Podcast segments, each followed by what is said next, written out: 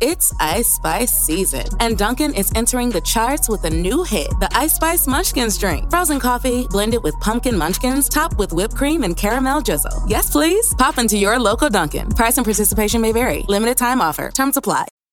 Dije que la vida era una broma, no que la broma tuviera gracia.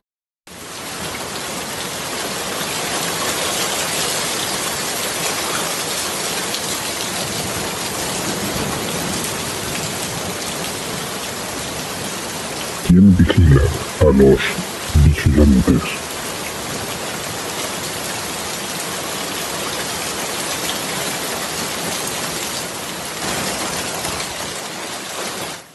Saludos y bienvenidos una semana más a Vigilantes, el podcast de Emilcar FM en el que tratamos de acompañaros en este camino proceloso que supone el universo Watchmen. Tenemos ya el segundo episodio de la serie y por tanto es hora de adentrarnos en el segundo episodio del podcast, repasando aquellos momentos que se nos pueden haber pasado por, ar- por alto, dándole significado a algunos de ellos y en, en ocasiones intuyendo hacia dónde nos pueden dirigir estos, estos guionistas. Eh, en especial Damon Lindelof, que ya lo, lo conocemos desde hace tiempo, ya sabemos que, que es lo que da de sí la mata. Pero bueno, la cuestión es que mm, nos habíamos dejado en el episodio anterior, tampoco vamos a hacer ahora un repaso, pero nos habíamos dejado al personaje de Don Johnson colgado del árbol. Así que es el momento de conocer más sobre quién y por qué lo ha colgado y conocer por qué tiene vinculación con la protagonista de, de esta serie, que es el personaje de Noche. Empezamos con un flashback que nos remite a la Primera Guerra Mundial.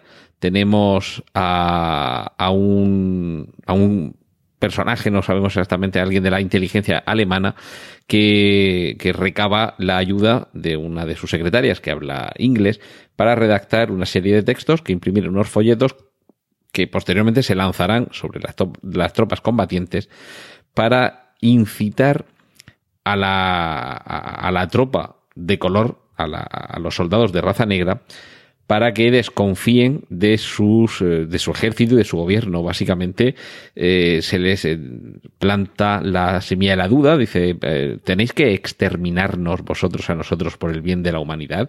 Fijaos en vuestro mismo país, esto me parece determinante. ¿Podéis sentaros en el mismo autobús que los blancos?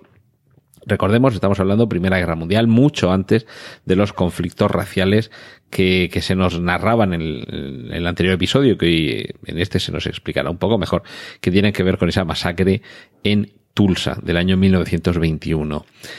Y lo que vamos a descubrir también es que uno de esos eh, panfletos que los alemanes dejan caer con un avión, con un biplano, sobre las tropas americanas que están destacadas en Europa, terminará recogido por el personaje que ya habíamos visto en el anterior episodio, que era el, el padre de ese chico al que dejaban, primero huían con él y luego quedaba un poco abandonado a su suerte. Pues bien, ese folleto con, con estas ideas que os traslado es donde se escribirá por la parte posterior aquello de cuiden de este chico. Ya empezamos con, con que si en Tulsa hubo una conspiración. Eh, empezamos con los guiños que nos remiten a momentos, a, a iconos de- del cómic y de, y de la película. Bueno, ya sabéis, lo reitero, que nos vamos a olvidar de la película en la parte que respecta al desenlace, pero que básicamente la historia es, siempre la misma, así que si habéis visto la película, excepto en el, en el desenlace que ya expliqué en el añadido del episodio anterior, básicamente os puede servir. Lo que sí que habréis visto de la película y que se veía también en el cómic era esa silueta pintada como un graffiti de un hombre y una mujer, el uno frente al otro, que en la película veíamos, al igual que se ve en el cómic, pero la película mm, quizás mm, queda también plasmado con mucha más fuerza que esa silueta un poco al estilo de esas eh, sombras de muerte que dejaron en Hiroshima y en Nagasaki, las explosiones nucleares y que irradiaban contra las paredes la sombra, la silueta de las personas que quedaban vaporizadas por el efecto atómico, pues eh, eso vemos en, en el cómic y en la película que obedece esa iconografía también a un, a un sueño en el que vemos a Búho Nocturno y a Espectro de Seda eh, el uno frente al otro eh, abrazándose y besándose. Pues es muy fugaz, pero en el momento en el que Noche sale de su guarida, en, en una de las paredes que hay cerca vemos esa silueta. Y a continuación vamos a tener otro pequeño guiño también a lo que aparecía en, en el cómic, que ya sí, eh, en la película sí que quedaba muy, eh, perdón, muy desdibujado, que son esos, esos dos personajes, el, el kiosquero negro y el adolescente negro, que están siempre allí hablando en el cómic de sus, de sus cosas. Aquí parece que vemos una especie de trasunto de esos personajes. además, alguna conversación que nos indica que sigue vivo todo, todo el efecto conspiranoico. Eh, de hecho, vemos un titular del, del periódico New Frontiersman, que es aquel periódico al, donde envía Rorschach su diario y que se supone que es eh, un nido de conspiraciones y de, y de, y de lo que llamaríamos fake news y que el titular es lluvia, bueno, yo le voy a llamar chopitos, ya se lo hice en el anterior episodio, pero les voy a seguir llamando chopitos. Estos pulpos o calamares que caen del cielo, eh, por el tamaño, pues son chopitos, no sé si estarán buenos a la plancha, pero bueno, el titular de este New Frontiersman, lluvia de chopitos desconcierta a los científicos, ya nos, eh, nos está indicando que continúa habiendo mucho, mucho que discutir sobre las posibles conspiraciones. Otro de los nombres que ya van a aparecer por aquí, que los vamos eh, enlazando, quizá al principio no te suenan, pero eh, este en concreto sí que lo vamos a ver en este capítulo mismo, es el de Keen, escrito KN, con K, K-E-E-N-E. -E. Hacen una mención porque en uno de los periódicos que, que llegan al kiosco se dice que se va a presentar a presidente. Y bueno, en principio podría no llamarnos la atención este King. Hablan de que es una especie de, copia de su padre. Y es que el padre de este King, que aquí aparece como otro candidato a la presidencia, el padre era John David King, senador de Estados Unidos, que en la ficción de Watchmen promueve la llamada Ley King, que es la que prohíbe los vigilantes enmascarados, excepto si trabajas para el gobierno. En este momento en el que se comienza, muy, en el que se comenta muy al comienzo, muy al principio del capítulo, quizá no nos llame la atención, pero como posteriormente vamos a ver a este personaje, ya os voy refrescando quién es. Eh, a ver, nos habíamos dejado al pobre de, de, Don Johnson colgado del árbol donde le habían ahorcado. Y vemos como ahí, esto me ha llamado mucho la atención, caen del cielo unos señores con unas cámaras y provistos una especie como de mochilas con unas alas mecánicas que al parecer no funcionan demasiado bien. Les llaman polillas, que si no estoy equivocado en inglés se dice moth, M-O-T-H, moth.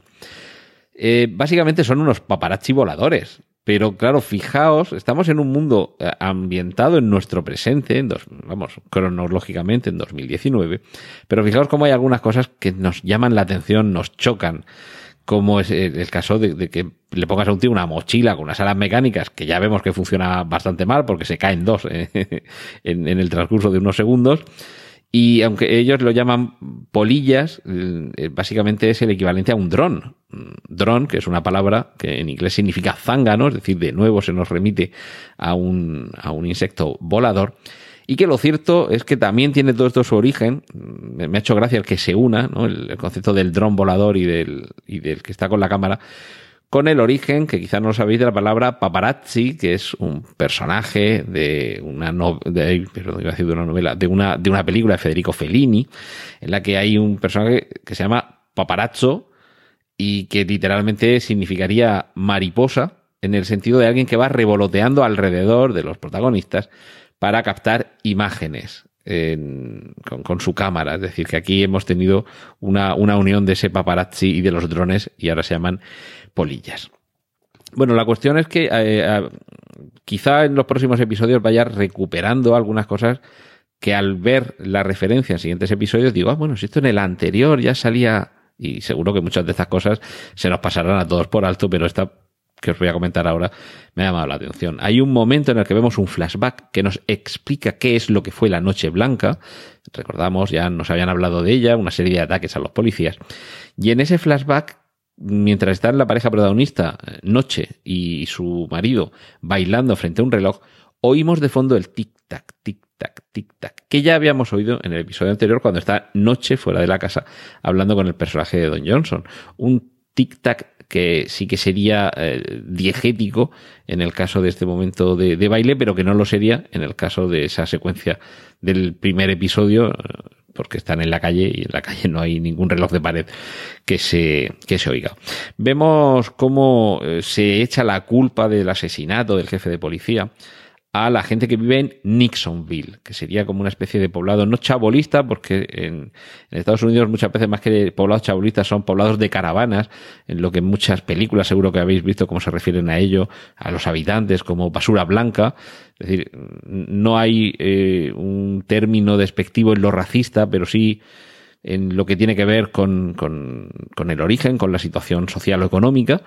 Y, y evidentemente, el, en este caso, al llamarse Nixonville, ya nos está indicando que son herederos, en cierta forma, de la, de la doctrina política de Richard Nixon, y de hecho, la entrada al pueblo está presidida por una estatua gigantesca, casi podríamos decir un, grandísimo eh, ninot o guiñol, con la figura de Nixon con una de sus poses más, eh, más populares, que es con los brazos extendidos y haciendo con los dedos índice y, medio el, el signo de la victoria.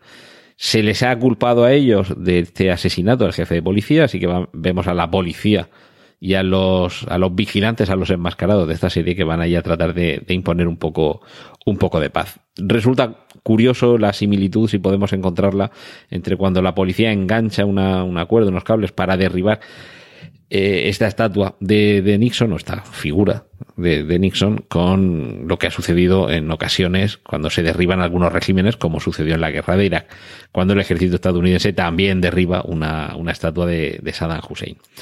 Aquí hay un, en fin, una peculiaridad y es que esto quizá sea ya demasiado friki, pero cuando Noche coge las, eh, el rastro genético de, de, este señor que iba en la silla de ruedas, que estaba al pie del ahorcado de Don Johnson, eh, bueno, lo, lleva a su guarida y le da una, una, taza con un poco de café y esa taza la coge con una bolsa de plástico y se la lleva. Y va a un, a un centro frente al que se está manifestando mucha gente en contra de las redfordaciones, que recordáis, eh, se nos deja caer que es algo así como unas subvenciones que se da a la comunidad negra. Es decir, hay un componente racial aquí.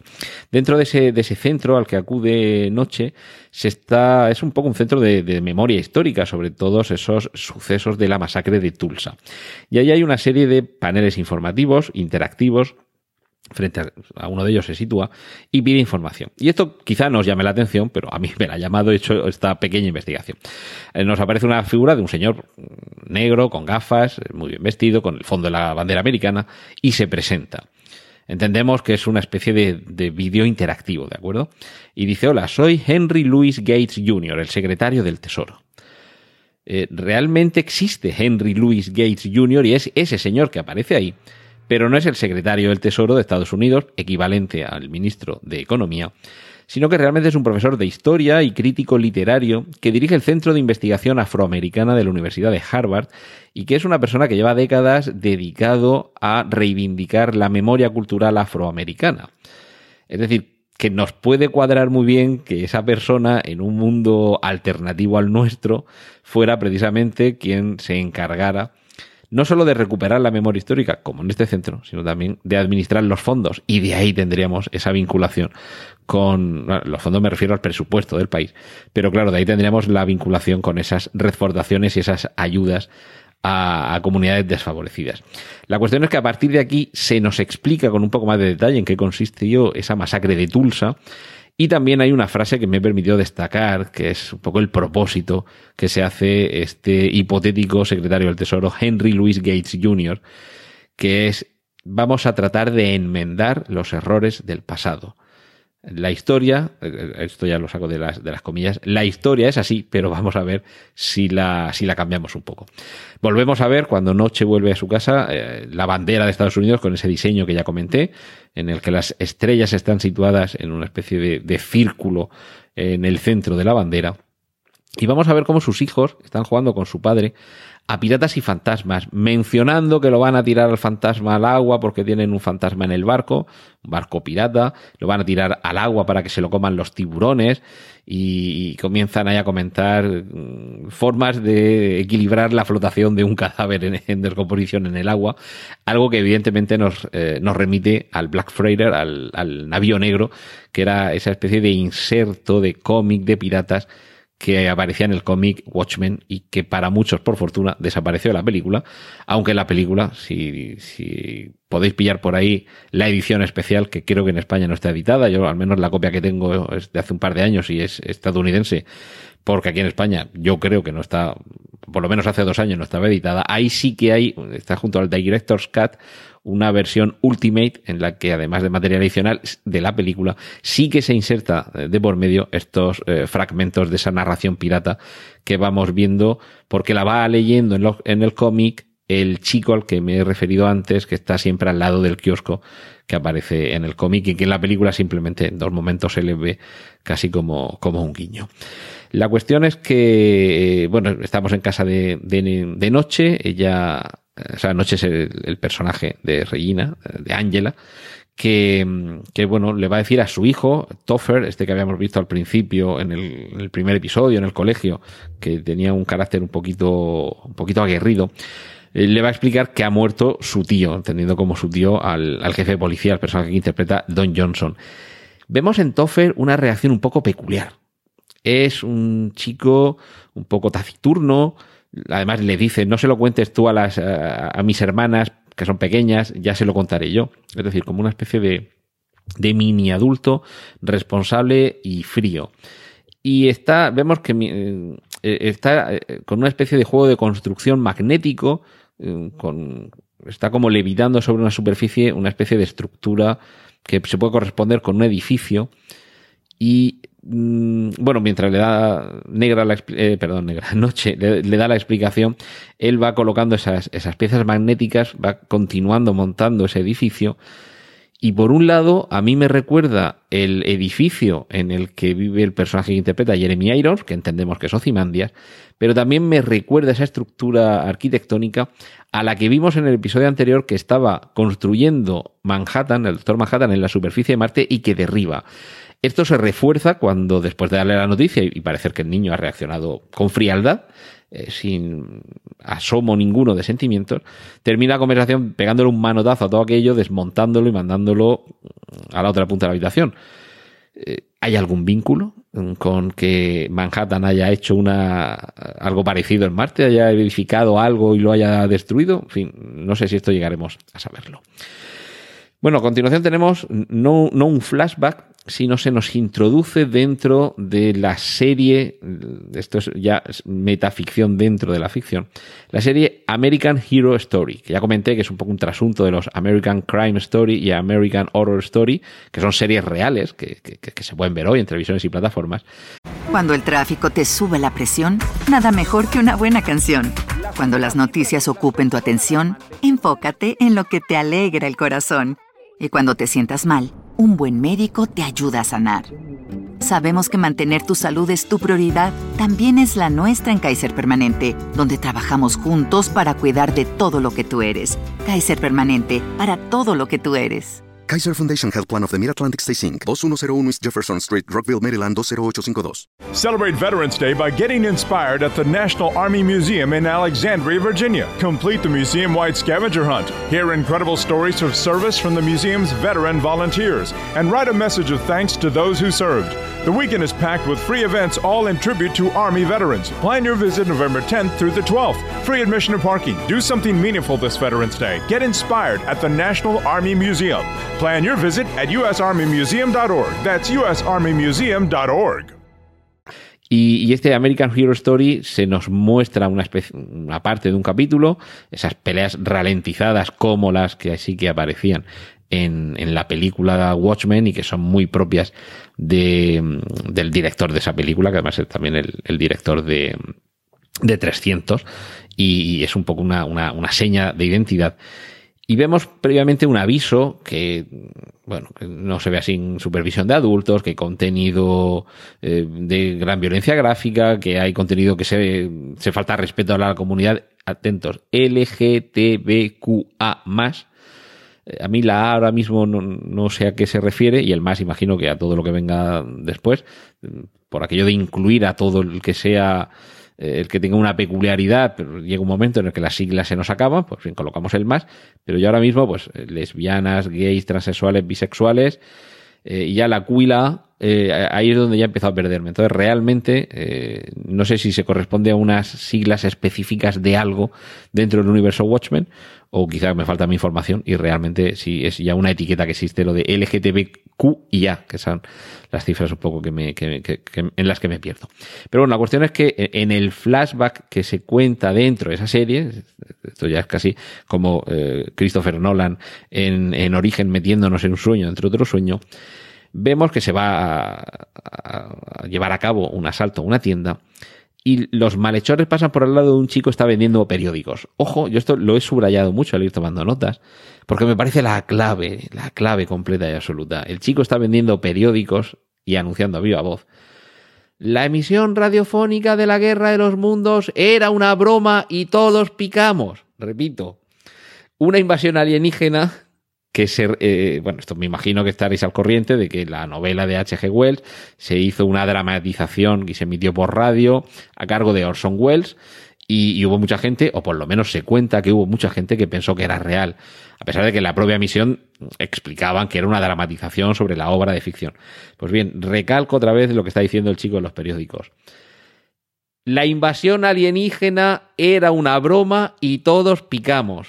Primera persona del plural. Esto en fin, demasiado poco sutil, lo veo, para todo lo que se explicaría en, Watchmen.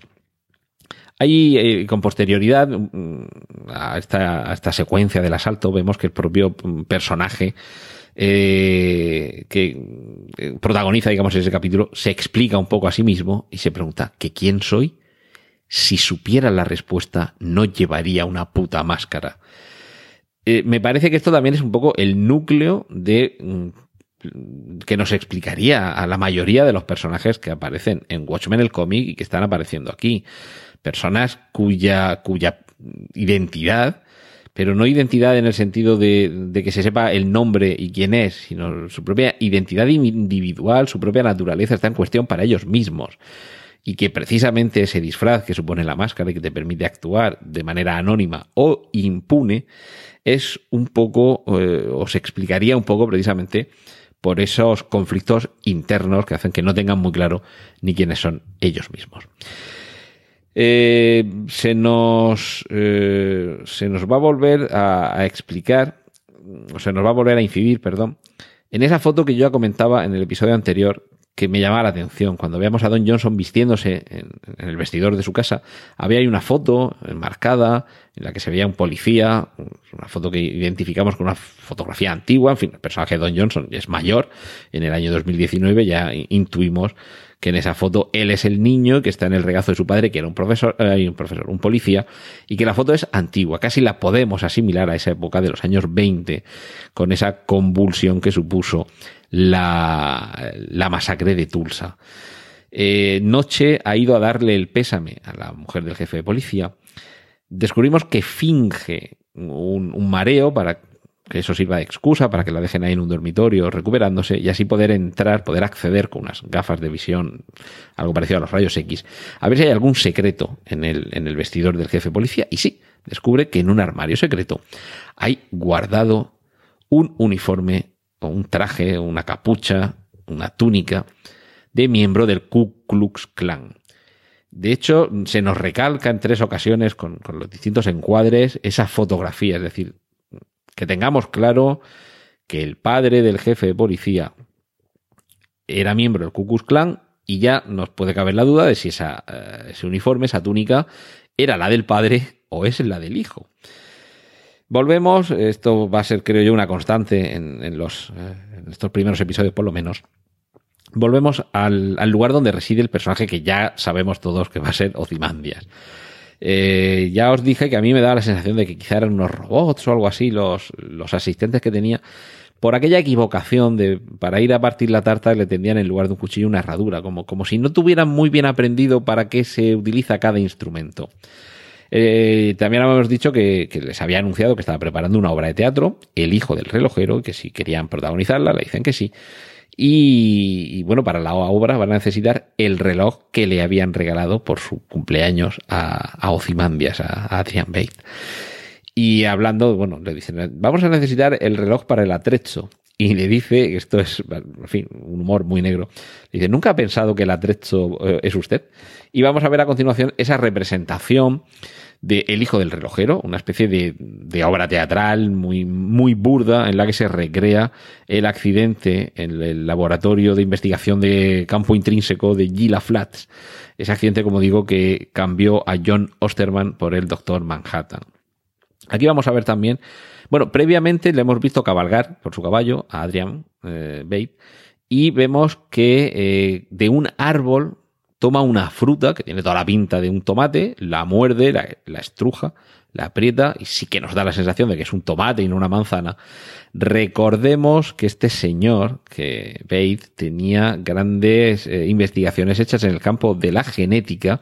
Recordemos a Bubastis, su tigre modificado genéticamente, que lo habíamos visto en, en su fortaleza de la Antártida. Es decir, que se nos mm, da otra pista más sobre todo lo que tiene que ver con la investigación genética al ver esto, realmente ha sido cuando me he acordado yo de, fin, de toda esta cuestión genética y digo, ah, pues a ver si no van a ser roboces, que es el término técnico, y van a ser clones, cosa que sí que vamos a descubrir, porque en la obra de teatro se recrea también el accidente que el, pobre mayordomo que hace de, de, John Osterman sale ardiendo.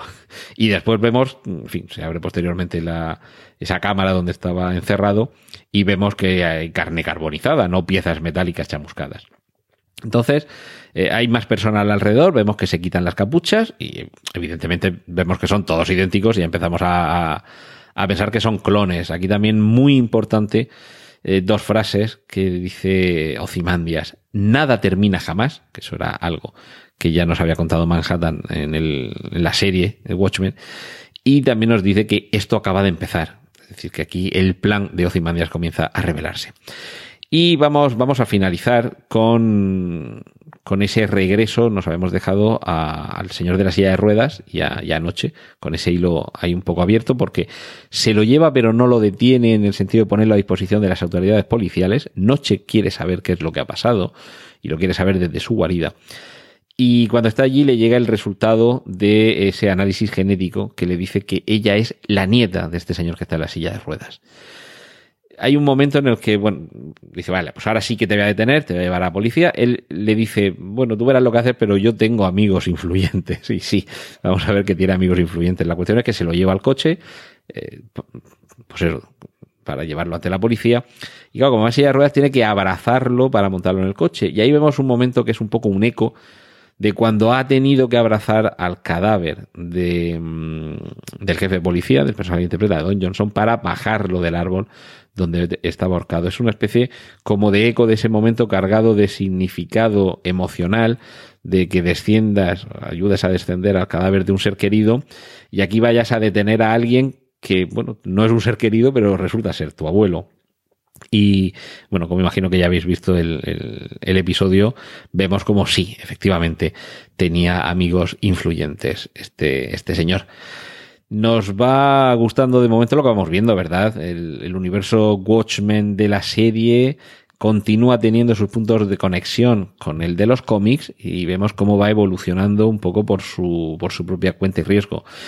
Eh, había dicho antes que volvíamos a ver a, a, a King hijo, recordad ese que hablaban en el periódico al leer los titulares que se iba a presentar a presidente de los Estados Unidos y le vemos en carne y hueso en el funeral, o más que en el funeral, en el velatorio, mejor dicho, del jefe de policía. Ahí se lo presentan a, anoche, perdona, es que no, termino de acordarme de, su nombre eh, civil, pero se lo presentan y es justo en el momento en el que ella finge ese desvanecimiento, con lo cual imaginamos que es posible que, que tenga algún papel protagonista en los siguientes episodios. Pero bueno, de momento vamos viendo que se va configurando todavía más, o se nos va eh, dando a entender todavía más cómo funciona este universo, de qué premisas eh, parte, aquella masacre en, en, Tulsa que genera unos conflictos raciales.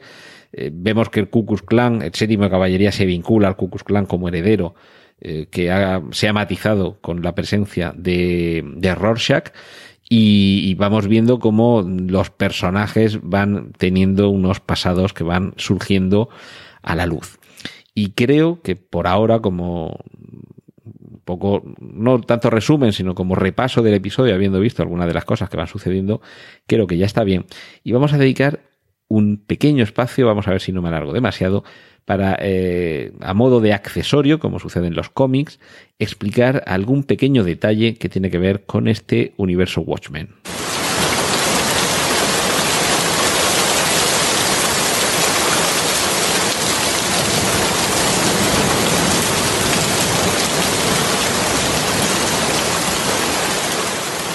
Me, he referido anteriormente, ya lo habéis escuchado, a, la ingeniería genética que hace que en el cómic tenga eh, nuestro amigo Ozymandias un tigre tan particular como Bubastis.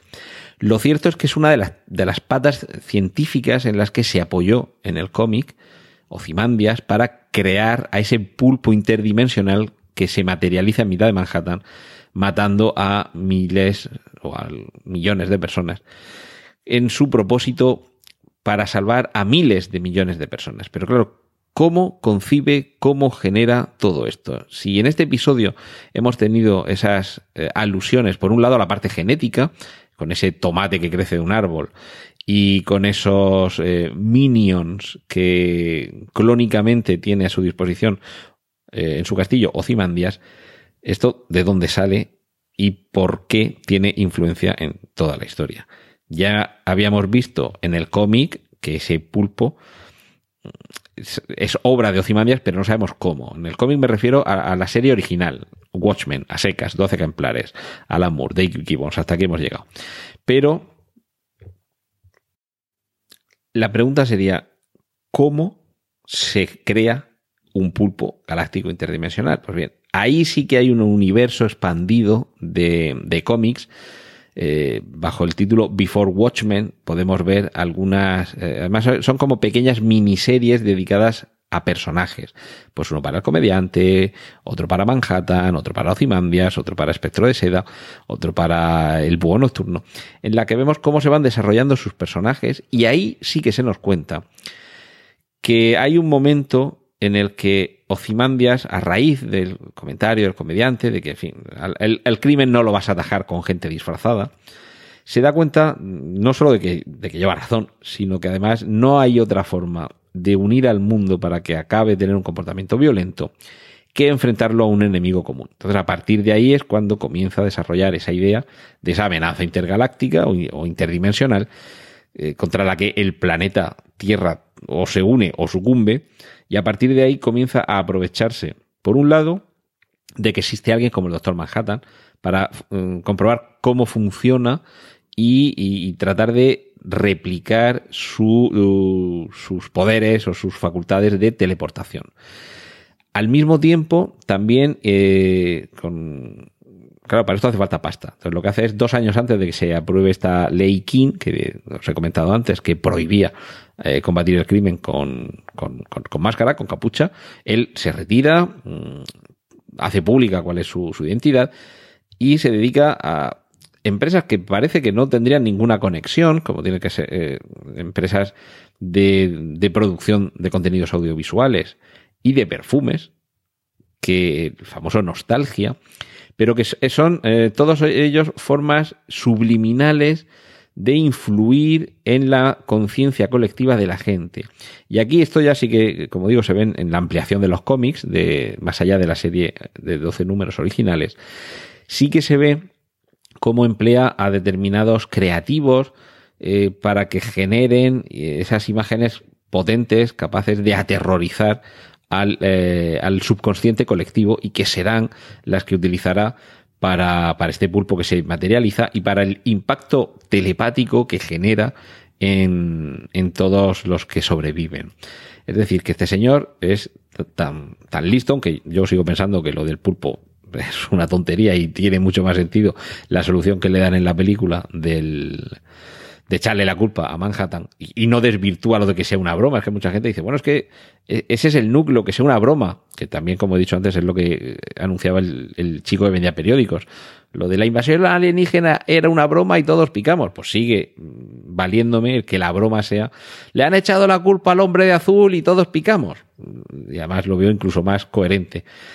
Pero, claro, sobre todo porque en la película sí que te hacen comprender al igual que en el cómic, que aunque estés en el ajo en el sentido de saber la explicación real, es mejor mantener viva la, mentira. Y en este caso, como he tratado de explicar un poco, eh, esa parte que tenía que ver con la manipulación genética, si ya habíamos visto que este señor tenía su tigre bubastis, es comprensible que sea capaz de generar algo todavía más complejo como en el cómic era ese pulpo intergaláctico y como aquí en la serie están siendo estos clones, estos minions que tiene a su servicio.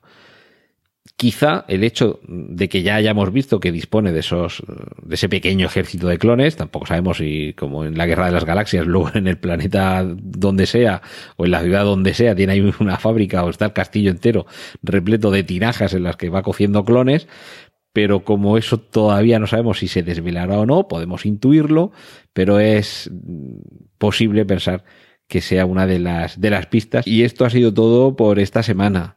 Esto es lo que ha dado de sí este episodio 2 de Watchmen y este episodio 2 de Vigilantes. Un saludo de Antonio Rentero y os espero la próxima semana cuando las agujas del reloj estén en las 11 y 55. Has escuchado Vigilantes, un podcast de Antonio Rentero. Dispones de más información, así como del resto de episodios, en www.emilcar.fm.